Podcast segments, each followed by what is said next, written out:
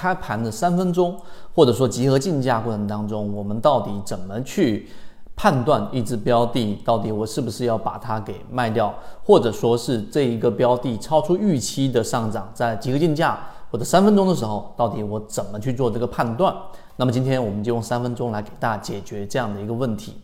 我们经常遇到这样的一种情况，就是当一只标的在集合竞价在开盘的三分钟的时候出现这一个大幅的高开，或者小幅的高开、中幅的高高开，出现这样的一个高开的情况之下，我到底要不要把这个标的给处理掉呢？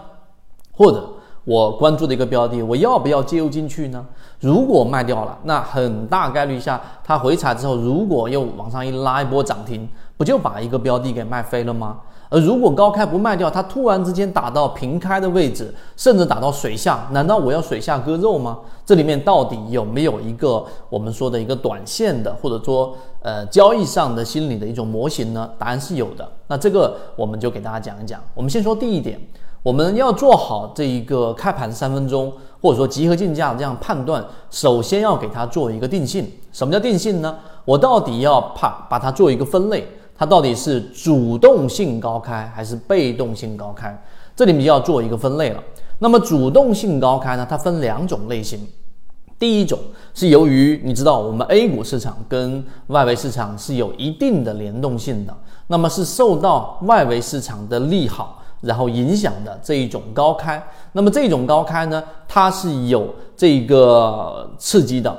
那么第二个角度呢，就是我们所说的，因为情绪影响嘛，大部分的标的高开之后，第二种情况是因为你的这种主动性高开是有这样的一个我们说的题材支持的。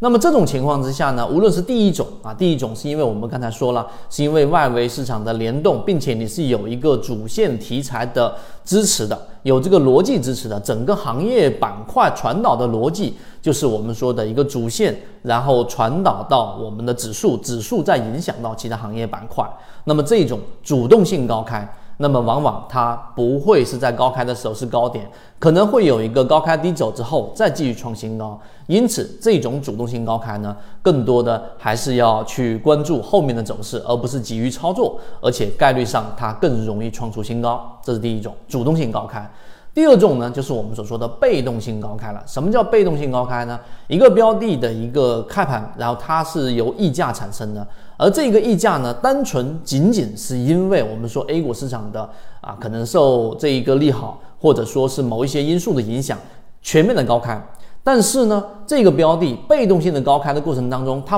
并没有刚才我们说的主线题材的影响。它并没有一个主线题材的支撑，因此这个高开就叫做被动型高开。被动型高开的特点呢，它会有一个还债的过程。什么叫还债？就是它这一波高开可能三个点或者五个点。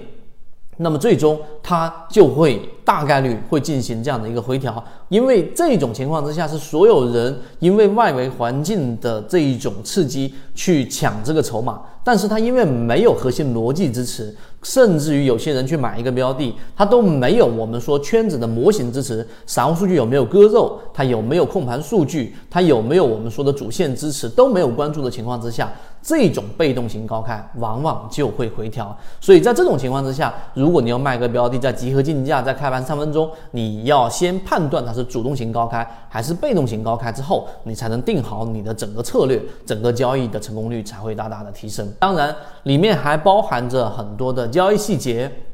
以及我们的自选鱼池当中到底怎么样去利用开盘的这三分钟和集合竞价来判断它的强与弱呢？会整理出来一个文字版，那大家可以先听这个视频，如果有所启发，想要去完善这个模块和这一小块的能力，好，今天我就讲这么多，和你一起终身进化。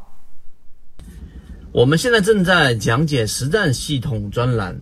完整版呢有视频，非常详细的讲解和详细的图文讲解，